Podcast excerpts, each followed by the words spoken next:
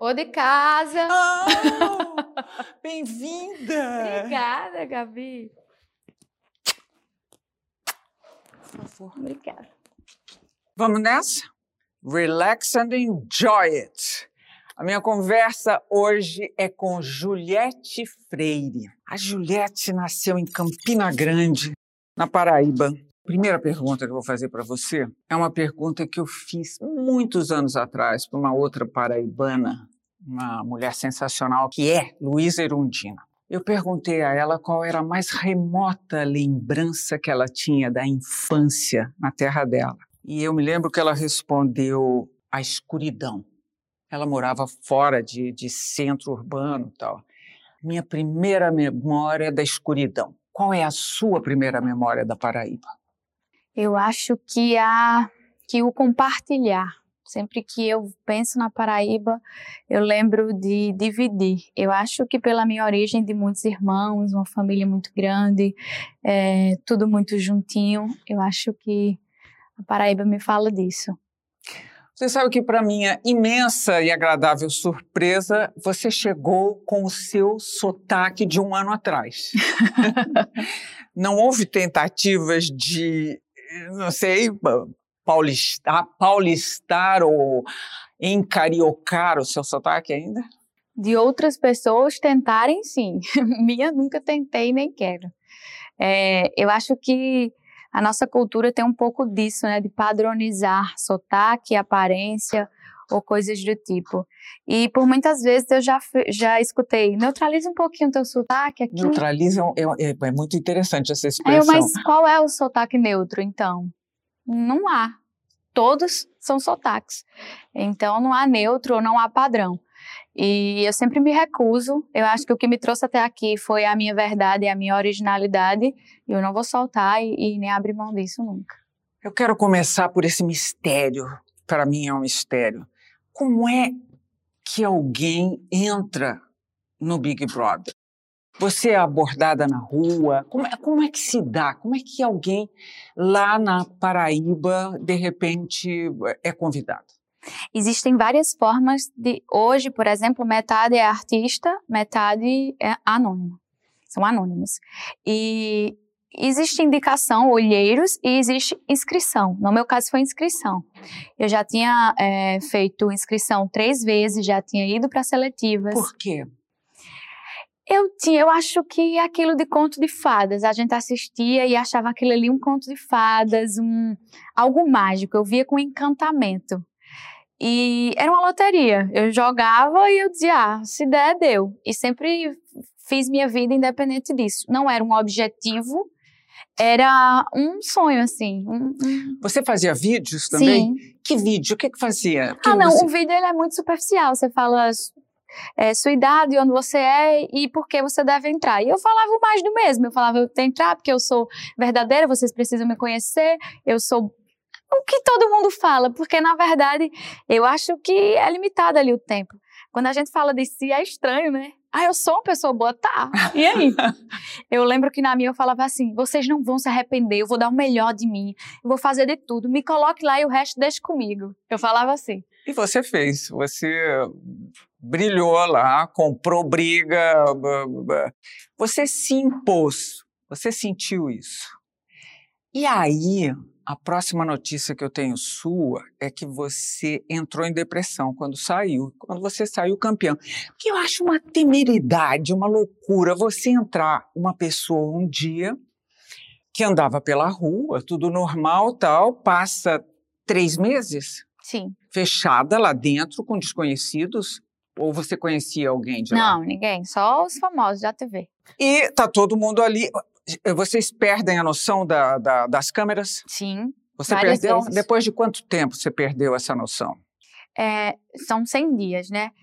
Quando eu entrei, eu já perdi aquilo ali. Eu entrei tão eufórica, tão feliz, tão grata, que eu meio que achava que ali era um, um sonho. E eu me desprendi, eu fui muito aberta, muito, é, muito feliz, de verdade. É, ali eu já começo a achar que todo mundo era meu amigo, achar que ali a gente ia se dar super bem. E aí eu levo a primeira pancada E aí as pessoas me rejeitavam e, e, e riam de mim, não me permitiam falar, brigavam e eu comecei a me perder de mim. As pessoas estavam jogando para ganhar. Sim, claro, e eu não, eu acho que eu estava brincando, sabe? Eu achei. E aí quando eu vi que eu estava perdendo tudo, assim, eu não tinha mais autoestima, eu não tinha, eu não me admirava mais, eu estava envergonhada, eu, eu eu vi que ali eu não tinha escolha. Fizeram você se envergonhar de quê, por exemplo? Qual foi a vergonha que você sentiu? É, era um silenciamento, era é, interrompiam, é, imitavam meu sotaque, é, falavam que eu era inconveniente, coisas desse tipo, assim. Era um silenciamento, sabe? E uma exclusão. E eu sentia isso. Eu chegava, as pessoas saíam, eu pedia para conversar, elas riam, elas debochavam. Você foi isolada. Sim. E eu tentava o tempo inteiro não ser, porque eu nunca quis esse lugar de vítima.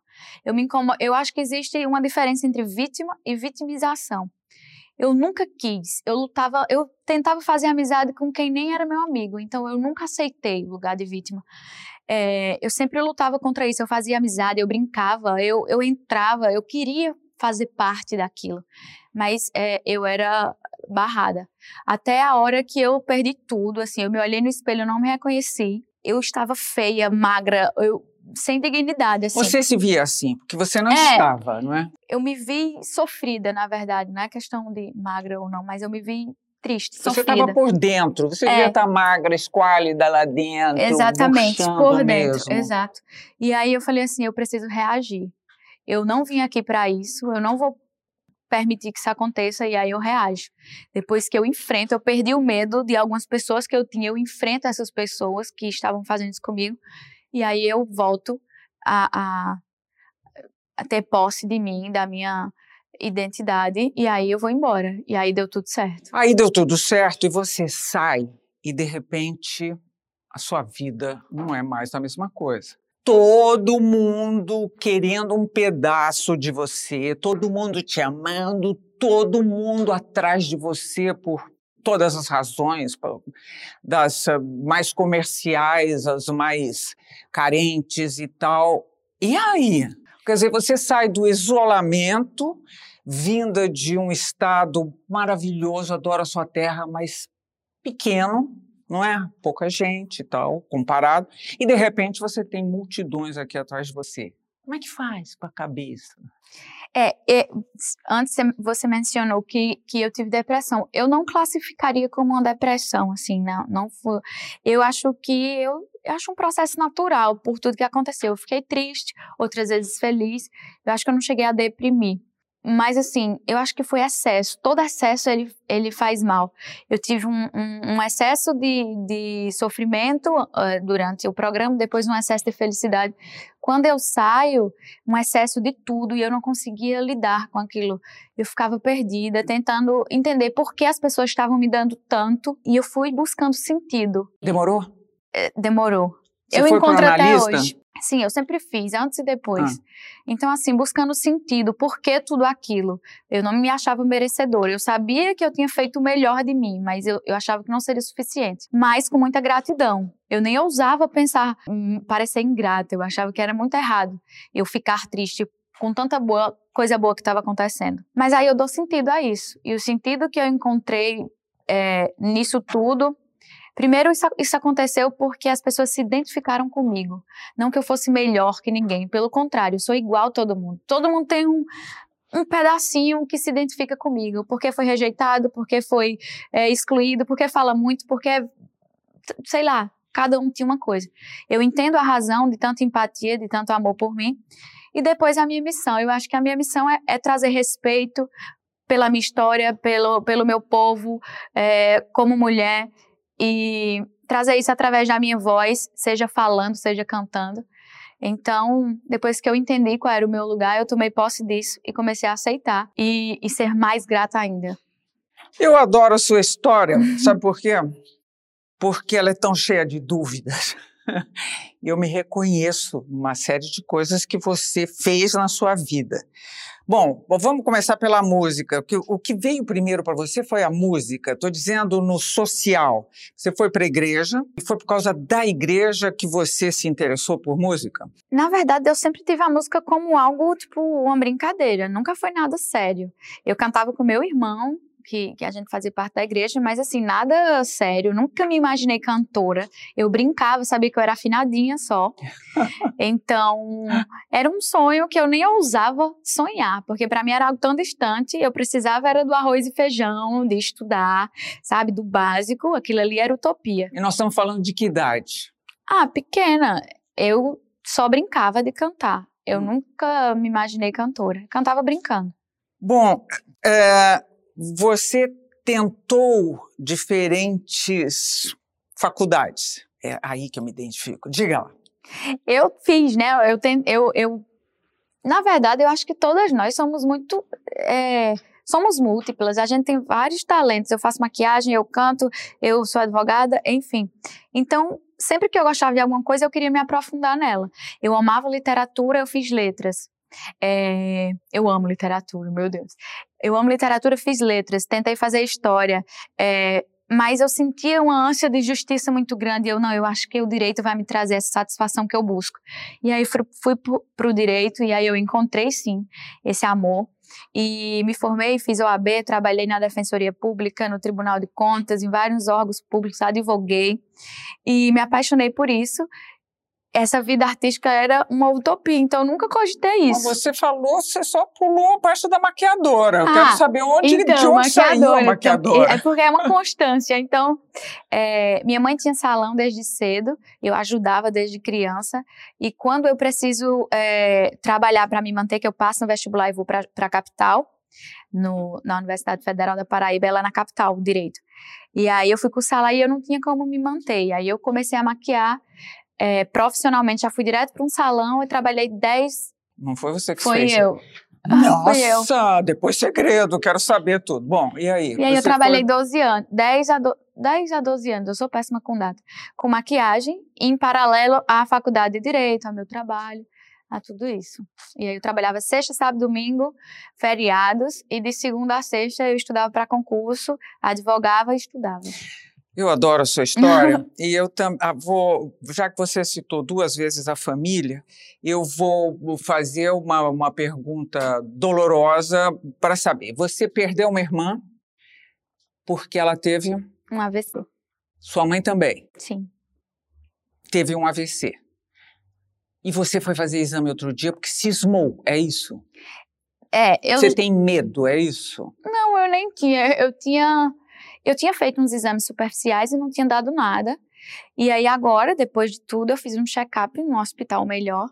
E aí a gente descobriu um aneurisma e foi fazer a cirurgia para colocar um, um catéter, um stent. Eu fiz via cateterismo. E aí descobri que, que não precisava, que não era um aneurisma, era uma formação atípica. A minha veia, é, ela fazia um formato de um aneurisma e todos os médicos de Portugal, do Brasil, uma comitiva assim, de médicos, eles tinham certeza que era um, um aneurisma. aneurisma. Não havia dúvida. A imagem é clara que é um aneurisma.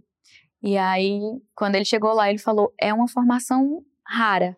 Ela faz o formato aneurisma, mas a gente não vai. Não é. E não é para se preocupar, não é para tomar não. remédio, não é para fazer nada. Absolutamente você nada. Você está com a saúde toda em cima. Sim. E você assumiu para sempre a cantora? De Sim, vez? é isso? Quando me, enquanto me fizer feliz. E como é que a cantora te faz feliz? É, eu fazia todos esses trabalhos assim de TV, de internet, eu fazia de uma forma tensa. Eu via sentido só depois que acabava. Aí eu fazia, ah, isso aqui vai ser fez sentido porque aqui eu fiz isso, fiz aquilo, foi. E, e na música eu vejo sentido porque eu fico arrepiada inteira, eu vejo as pessoas emocionadas, eu me emociono, eu consigo falar coisas de uma forma mais bonita. Então, é uma forma de me conectar. A música, eu acho que de todas essas faces da, da vida artística que agora é, me incluam, é, a música é o que me, me traz mais beleza e, e sentido. Então, enquanto eu estiver sentindo isso, eu estou nela. Eu fico olhando para você, ouvindo você, e, e, concluo que você uh, daria uma grande advogada, porque você tem um você tem um casamento muito concreto entre o pensamento e a palavra, o que não é comum, você sabe. as pessoas podem se expressar mal pensando bem ou vice-versa, né? Falar coisas que não têm a ver. Você tem consciência disso? Eu, eu sou uma grande advogada, eu defendo minhas ideias e, e, e o que eu acredito com toda a minha energia. Eu sou apaixonada pelo direito, pela advocacia, mais pela defensoria pública, porque eu vivi aquilo ali. Então, eu me sinto advogada, só não estou é, trabalhando. É, como é que eu posso dizer? Eu estou em outras formas de advogar, né? Não na padrão. Não entendi. Tipo assim, eu você me sinto uma advogada... Não, eu sei, eu sei. Você, você tem hoje a...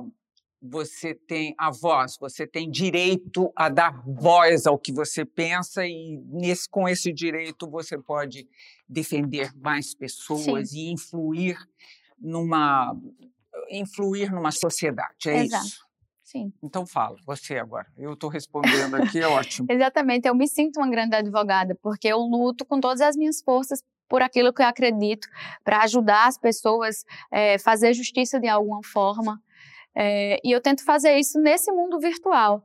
Ah, se tem uma PEC para ser aprovada, eu tento ler, eu tento estudar, explicar para os meus seguidores o que aquilo vai, vai causar na sociedade se for aprovada. É, sempre que tem algo que eu possa fazer ali, explicar, fazer essa ponta entre o direito e a, a sociedade, eu, eu faço. Então, eu acho que isso é uma das missões de um advogado. Você, a, a sua depressão uh, acabou ou você continua cuidando disso?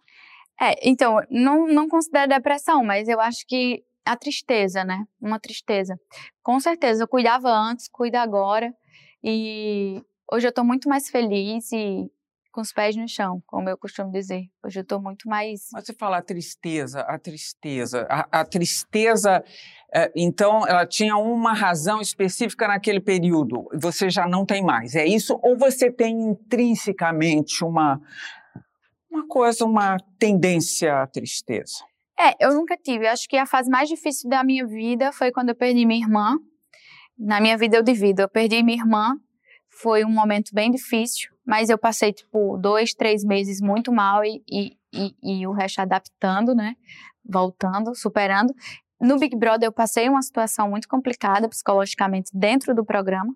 E quando eu saio, eu passei um momento de adaptação. Mas eu acho que mais adaptação do que depressão. Eu acho que era uma dor necessária porque eu perdi minha vida de antes e eu estava vivendo uma nova vida. E tudo isso dói. Então, eu acho que foi mais o processo. Você já se adaptou à nova hum. vida? Que a nova vida implica numa nova você também. A única coisa que eu ainda não aceitei foi, a, foi perder minha liberdade. Essa eu não aceitei ainda, e isso ainda machuca. Porque eu sempre luto contra isso, eu não quero perdê-la. Mas as Você outras. não vai ter jeito. É, eu tô tentando adaptar. Eu tô tentando furar ali. Eu... Como? Não precisa ah, contar o segredo, assim, mas... Ó, você não pode ir para tal lugar porque é, é perigoso, vai ter tumulto e eu dou um jeito de ir, organizar e tentar ir. Essa semana eu peguei minha moto e fui eu, eu ando de moto, eu piloto moto. Poderosa? Moto poderosa Poderosa. ou tipo lambreta? Poderosona, grandona. E aí eu fui, fui tomar açaí na praia sem segurança, esse tipo de coisa que antes eu tinha eu era muito feliz. A gente não precisa de excesso, a gente precisa do que faz bem. Fui lá, tomei um açaí, levei minha família e eu vou tentar não perder isso, porque era isso que me fazia feliz antes. Então eu não sei ser feliz de outra forma. Então por isso é uma busca constante. Você continua com o seu analista? Troquei agora. Eu, Como eu, assim? Eu troquei agora porque ela virou minha amiga. Mas assim, de vez quando eu vou voltar lá para contar Mas é, tudo. é sempre mulher? Sim, tinha um há seis anos, depois tinha um há mais dez anos e agora estou é, em outra. Fiz só três sessões, é nova. Nossa, novíssima, novíssima. não pode contar nada. Das minhas análises? Não, agora eu estou tratando esse pertencimento, sabe? De tipo, me empoderar do lugar que eu estou. Porque muitas vezes eu rejeito esse lugar. Ai, Juliette, você é isso e aquilo. Eu faço, não, não, não. Só que é necessário dizer, eu sou e eu vou fazer o melhor que eu puder neste lugar. Eu estou nesse processo de aceitar o lugar que eu, que eu estou. E de contrariar os outros em vez de contrariar a si mesma. Exato. É isso? Sim. As críticas negativas, você já se acostumou com elas ou não? Porque quando você atinge a unanimidade, deve ser uma complicação depois voltar. Vamos cair na real aqui agora, porque deve ser complicado. Você viveu seguramente um momento de, de êxtase. Todo mundo te amava, não é? Entre aspas que seja, mas essas pessoas todas acreditavam estar te amando, possivelmente, mesmo fazendo o inesperado. Mas, enfim, é, me diz, eu estranhei muito essa unanimidade. Então, eu falar, não é possível que seja essa quantidade de, de, de, pessoas e dessa forma. E eu não fiz nada de ruim. Eu perguntava assim, fez, mas compreensível. E hoje em dia, eu vejo que as críticas que eu recebo, na maioria das vezes, são coisas ruins, assim, não, tipo? não tem sentido. Uh, eu vejo muito falar que eu sou vitimista. Hum. Ah, os críticos de Big Brother, quando torcem por outra, por outro participante, eles procuram alguma vulnerabilidade para atacar, né? E aí eles falam que eu sou vitimista. E eu tenho tanta certeza que se tem uma coisa que eu não sou na minha vida é vítima. Aliás, vitimista, porque vítima eu fui. Eu fui vítima é, da falta de escolaridade dos meus pais, da pobreza, do, do ensino público, é, do machismo. É, eu fui vítima de tanta coisa, mas eu fui só vítima porque eu reagi a todas elas. Inclusive no programa tentaram me fazer e eu não não baixei minha cabeça. Então Fui vítima, todos somos uma hora na vida, mas vitimista nunca, porque eu nunca aceitei, eu sempre lutei. Então, assim, essa crítica não me atinge, porque não é real. Você é muito politizada, você é bastante politizada, interessantemente politizada. Já te procuraram para uma carreira política? E você considerou ou pensa considerar?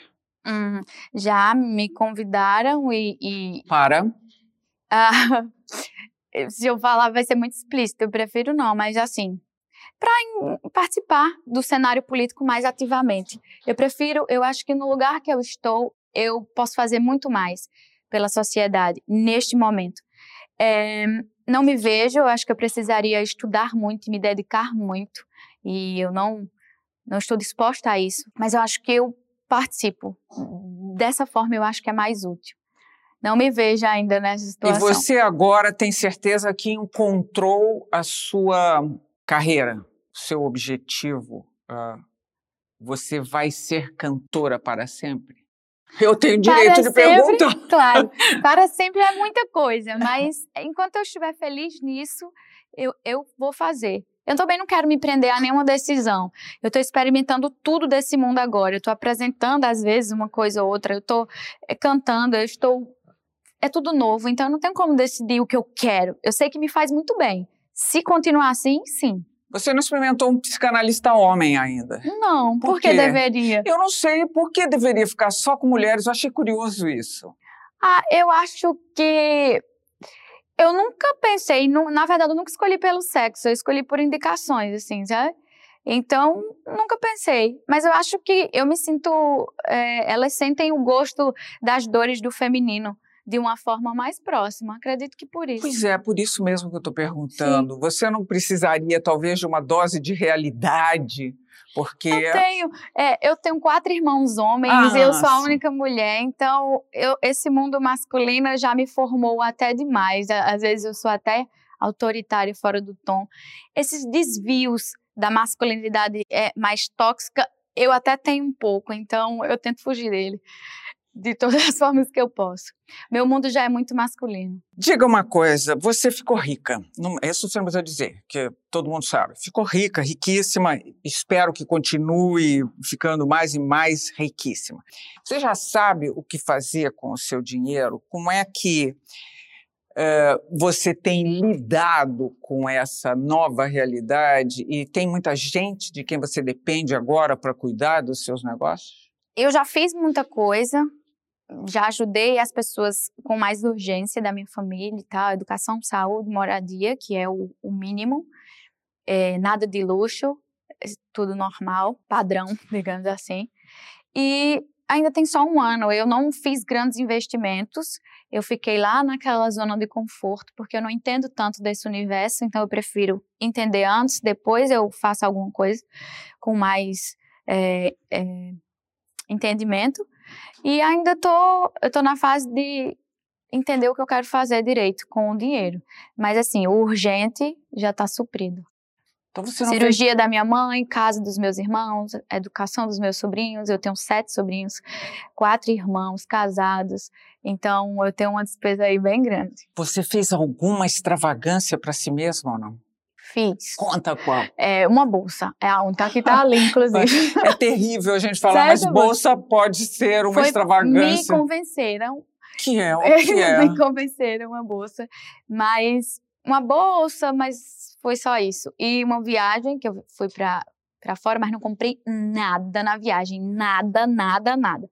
Voltei com os mesmos dólares. Tá lá em casa, inclusive. o que, que você quer dizer com isso? Eu levei dinheiro, eu levei para fazer uma comprar. extravagância. Chegou lá minhas amigas, vamos comprar. Aí eu falei, eu prefiro ir pro barzinho. Aí eu fui com meu sócio, o marido da minha amiga, pro barzinho e elas foram comprar. Aí compraram o quê? sabonete, umas coisas assim, nada ver. Eu não vou sair daqui para ir comprar.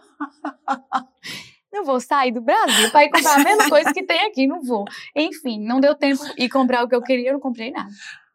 Juliette, a exemplo da Anitta, você tem fãs extraordinários. Os seus são os cactos. Esse nome tem a ver com. Com a minha origem, né? É, exato. Mas eles não são só de lá. Não, do Brasil inteiro. Do Brasil do inteiro? Do mundo inteiro, que eu fui em vários Mas lugares. eles se denominaram cactos ou foi você? É, lá, quando a gente entra no, entra no Big Brother, tem um emoji, emoji eu não sei falar. Emo, emoji. Emoji, é. Enfim. E aí o cacto foi o meu, e eles, eu falava muito bem do cacto, eu falava que o cacto é resistência, ele sobrevive no meio do nada, e luta, e floresce, e eu sempre falava muito bem, e eles começaram a, a gostar, então eles, mas tem umas denominações, sabe? São vários, eles são múltiplos. Tem uns que são de um jeito, outros eles são bem diferentes. E eles se chamam cactos, mas é só um jeitinho carinhoso. Pois agora você vai ter que me ajudar, juro, juro, nenhuma má intenção. Eles fizeram uma campanha e pagaram, deram pequenos valores em Pix e para enviar esse dinheiro para pessoas em outros países. Não, me explica o que é isso, porque para mim é absoluta novidade mesmo. É, para mim também. Tudo é novo para mim. É, os meus fãs, eles são muito engajados. Fã de reality, ele tem um engajamento mais que os fãs é, de, de outros artistas. Então, eles têm várias é, técnicas que eles usam de forma autônoma, que a gente nem sabe, para estimular o trabalho da gente. Então, pelo que eu entendi, o que eles fizeram for, foi, é, entre eles, fizeram um, um, uma vaquinha entre eles e saíram pagava, eu não, na verdade eu não sei como Mas foi. por que que eles se juntaram? Porque havia uma necessidade para isso? Não. Nenhum ah. pedido, não havia pedido, não havia necessidade. É algo que eles fazem, eles fazem multirões, não tem multirão de votação. Eles fazem multirões, vários tipos de coisas para engajar. Vamos curtir tal foto, vamos dar play, vamos ouvir tal música.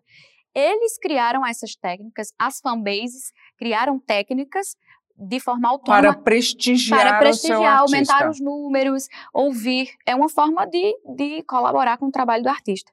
Mas eles fazem isso de forma autônoma. A gente não pede e nem estimula isso. Eu nunca mencionei em rede social nenhuma que eu queria que eles fizessem isso. Mas você agradeceu, espero. Claro. O que for, o que for benéfico, tudo que fizer bem, não fizer mal a ninguém, é bem-vindo. Então, é isso. Eles alcançaram quer dizer, te ajudaram a alcançar o primeiro lugar no iTunes em 63 países? É loucura. Você tem a listinha dos países? Não. Ah, eu teria. eu não tenho. Mas o que eu sei é que eles fazem coisas. Isso é tudo muito novo, né? Isso é novo até para a indústria. Eles ainda não sabem como tratar esse. É, essa intervenção. Essa intervenção do, do, da fanbase. Eu também não. Eu não sei como lidar com isso, porque é tudo novo para mim também. É, isso não acontecia antes, as pessoas escutavam de outras formas, mas o mundo ele vai se modernizando e as formas de interação também. Eu acredito que isso ainda vai ser analisado, estudado, mas o que eu sei é que eles são muito dedicados, inteligentes e, e e eles abraçam tudo que eles se propõem, porque tem várias causas que eles fazem e que a gente tem excelentes resultados, sabe? Não só para mim, mas para ajudar, para fazer doação, para fazer campanhas. Eu é algo bem fantástico. bacana. É a música, foi com a música Benzim. Foi com a Benzim? Foi. Eu nem sabia. Ah, pesquisa, Eu sabia que tinha sido pesquisa meu braba. agora. Agora, é, se você... E to- tem só um parênteses, essa música Benzim, ela é uma música que a gente não trabalhou muito. Aí, ó como eles são. Eles elegeram uma música que tinha sido excluída e fizeram Justiça por Que Benzim. maravilha. Subiram a hashtag Justiça por Benzim e fizeram isso por Benzim. Porque nem eu nem sabia que tinha sido essa. Adorei. Agora, você foi para 63 países e fez sucesso. Já começou a solicitação para ah, shows em outros países? Hum, Sempre há, vamos fazer, tipo, Portugal, esses, é, né, mais próximo. E aí eu falei, não, calma, eu só fiz três shows minha vida inteira. Que você não se sente preparada ainda? Ah, não, eu tenho muito que aprender, eu tenho muito que estudar e, e- e a experiência conta muito.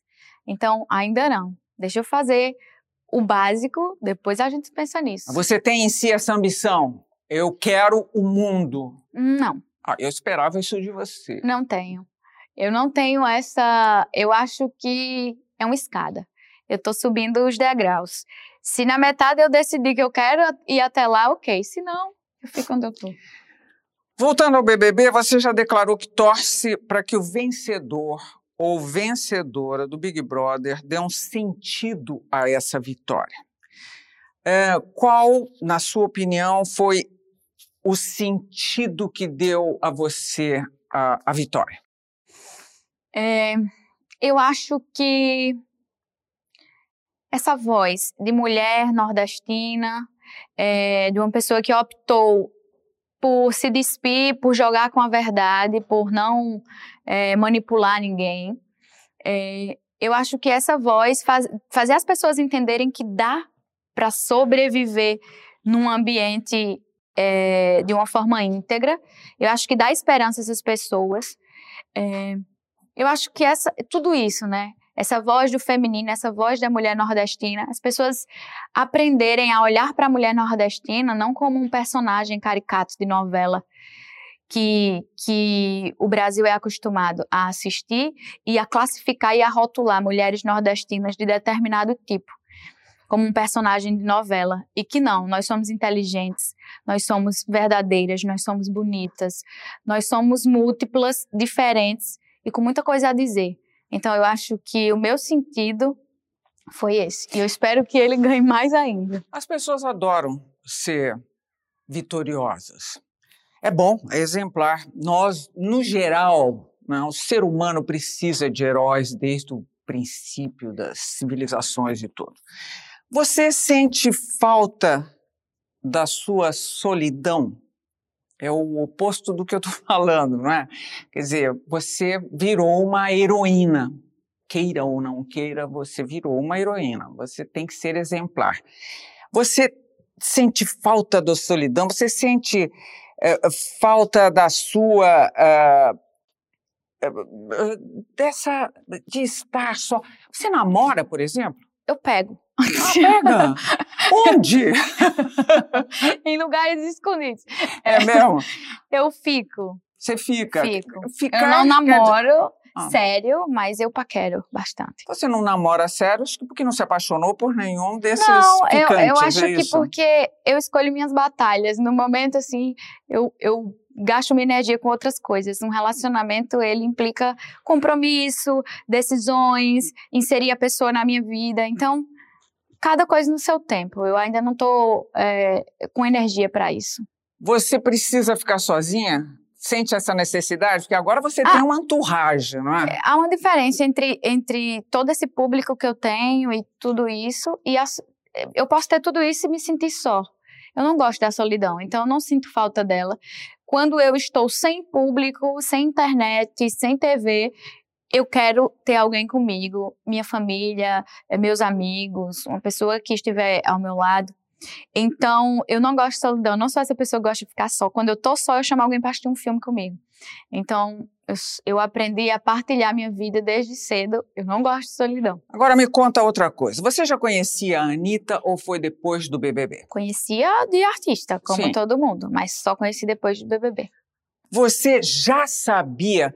Na verdade, estou perguntando se Hoje, as regras do BBB são um pouco mais flexíveis. Você pode vir e mexe, receber uma notícia de fora, alguma coisinha que seja. Absolutamente nada. E, e isso me machucava. Sabe o que eu pensava quando eu estava lá dentro? Meu Deus, me jogaram realmente aqui, eles não vão me ouvir.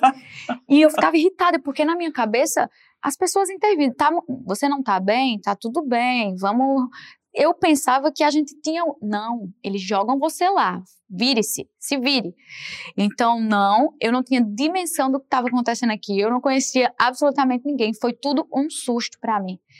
E eu acho que. Mas você, então, não tinha noção do apoio da Anitta? Não, absolutamente não. não. Você não teve, já falou que não teve acesso a qualquer tipo Nenhuma. de notícia tal. Eu estou tentando entender por que é que você saiu e imediatamente ficou hóspede da Anitta. Foi assim.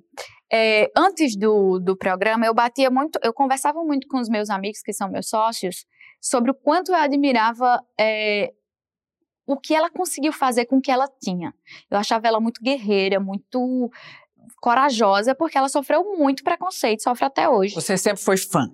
É, da empresária. A música eu amo, mas, tipo assim, eu gosto da música dela, mas o que eu gosto mais é a forma que ela transformou a carreira dela sozinha, assim. E hoje eu sei que é ela que faz tudo, porque eu tô dentro da empresa.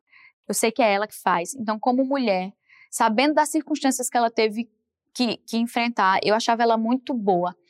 E aí, quando começou a ter essa especulação de Juliette na música, a, a, minha equipe ficou um pouco perdida sem saber qual decisão tomar, porque era muita oportunidade, eram muitas oportunidades. Choveu. E aí o meu sócio mandou uma mensagem para ela, falou, ó, a gente tá, ela comentou assim, Juliette vai ser cantora porque o Brasil quer. Ela fez um Twitter. Me lembro disso. Aleatório. E aí o meu sócio foi e falou assim, ó, já que você acha que Juliette vai ser cantora, a gente tá recebendo muita proposta. Eu queria conversar com você para ver o que você acha. E aí falou com ela, ele convidou e o que, é que, você acha de ajudar a gente? Ela falou: pode ser. Agora, quando ela sair, a gente decide isso. Nenhuma decisão foi tomada antes que eu saísse. Quando eu saí, eu sentei, refleti, vi quais eram as propostas que me foram feitas hum. e decidi pela, é, por trabalhar com ela. E aí ela me ofereceu toda a estrutura que ela já tinha aqui no Brasil, porque ela estava fazendo uma carreira lá fora com uma nova estrutura. E aí eu usei toda a estrutura dela e me dou super bem. Sou muito próxima da família dela, dos funcionários. Então, até agora foi a me, me deu segurança para eu poder seguir, porque esse mundo é muito difícil. Esse mundo é muito complicado. E eles me ofereceram a base que eu precisava para ter coragem, assim, sabe? Ciumeira nenhuma, por enquanto. Nenhuma. As pessoas tentam, sabe? É, é um vício de colocar mulheres umas contra, contra as outras, hum. de competição. E todas as vezes que eu vejo isso acontecendo, até nos fã-clubes ou na, eu, eu bloqueio, porque o mundo já faz isso com a gente. Ela pode brilhar no, no lugar dela, eu no meu, a gente se ajudar, não precisa competir. Tem lugar para todo mundo. Mas você sabe por que eu fiz essa pergunta? Porque eu imagino que seja muito difícil, porque é isso, o sucesso, o poder, sucesso dá o poder, e esse poder traz a entourage, tem toda uma tropa, sem, não estou ofendendo ninguém que acompanha artistas, por favor, só estou tentando falar na real. Tem toda uma tropa de elite que seja. E que para conseguir influência junto ao artista que está ali no centro daquilo, pode eventualmente criar uma, uma intimidade para dizer do pior e do melhor, não tem? Sim, claro. Tem muito, mas ela, mais que ninguém, no, no meu caso específico, ela sabe disso. Eu, apesar de estar entrando nesse mundo agora, eu sei disso. Você sabe é, quem são as pessoas o que elas querem de você. Quando ela se aproxima, você já sabe o que ela quer de você. Eu sinto isso. Ela também. E a gente sabe que vão tentar fazer isso. Colocar uma contra a outra, é, competição. Mas assim, gente, é só não, não, não cair nessa. E eu sei que esse mundo ele é estimulado por essa atmosfera de competição, de. Eu não quero isso. Eu prefiro não participar disso a ter que jogar esse jogo. Eu não vou fazer. Vou fazer do jeito que eu acho que tem que ser feito.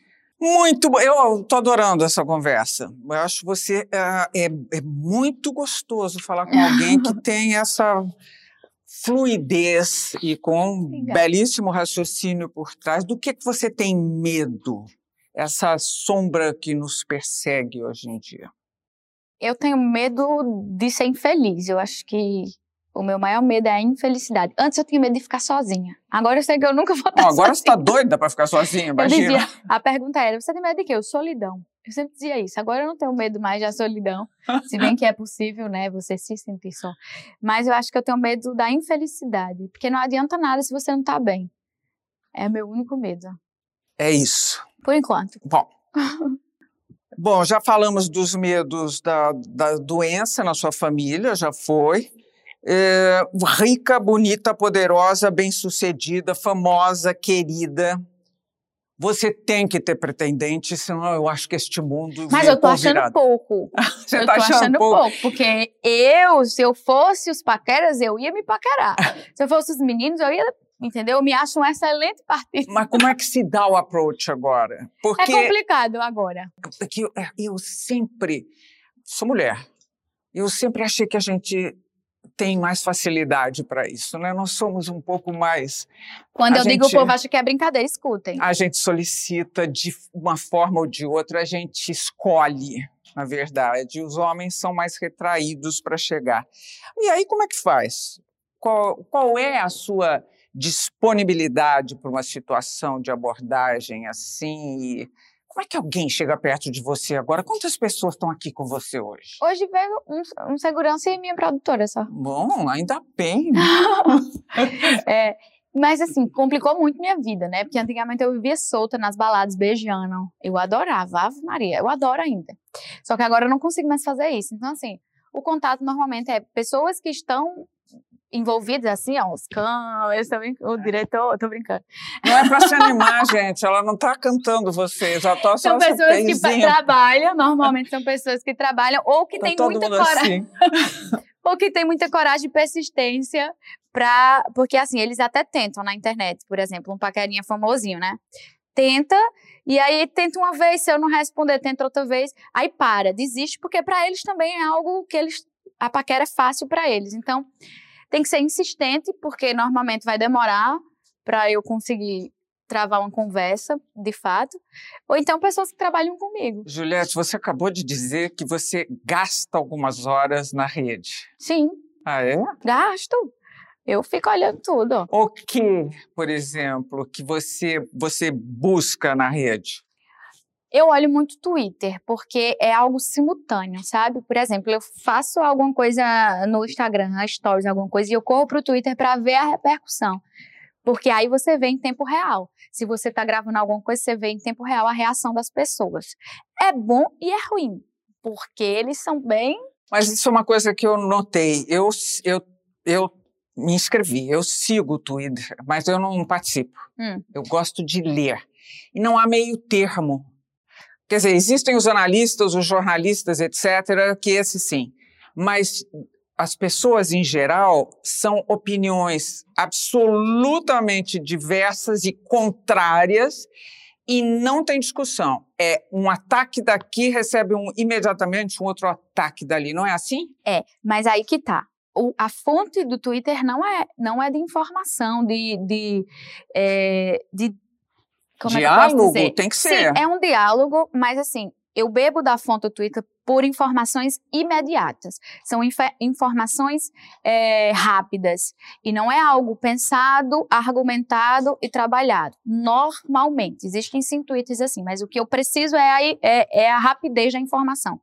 Quando eu quero um assunto mais é, é, discutido, debatido, e aí ou eu tiro um espaço do Twitter, eu faço space, que é gravado, é uma outra fonte, que é tipo uma conversa de, de voz com, com o público. Eu dialogo mais, eu, eu, eu contra-argumento. E aí é um ambiente mais amplo, ou faço vídeos, outras coisas. Mas assim, quando eu bebo do Twitter, eu quero a informação rápida. E com consciência de que a informação rápida ela é a informação mais agressiva possível. Então, ela realmente são, ela é o extremo. Mais do que nunca ficou muito claro aqui que um influencer tem que criar conteúdo. Tem gente que tem bastante, haja conteúdo para quem passa várias horas por dia se comunicando pela rede. Você não tem qualquer dificuldade, já deu para comprovar aqui. Qual é o conteúdo para a rede e qual é o conteúdo para a vida?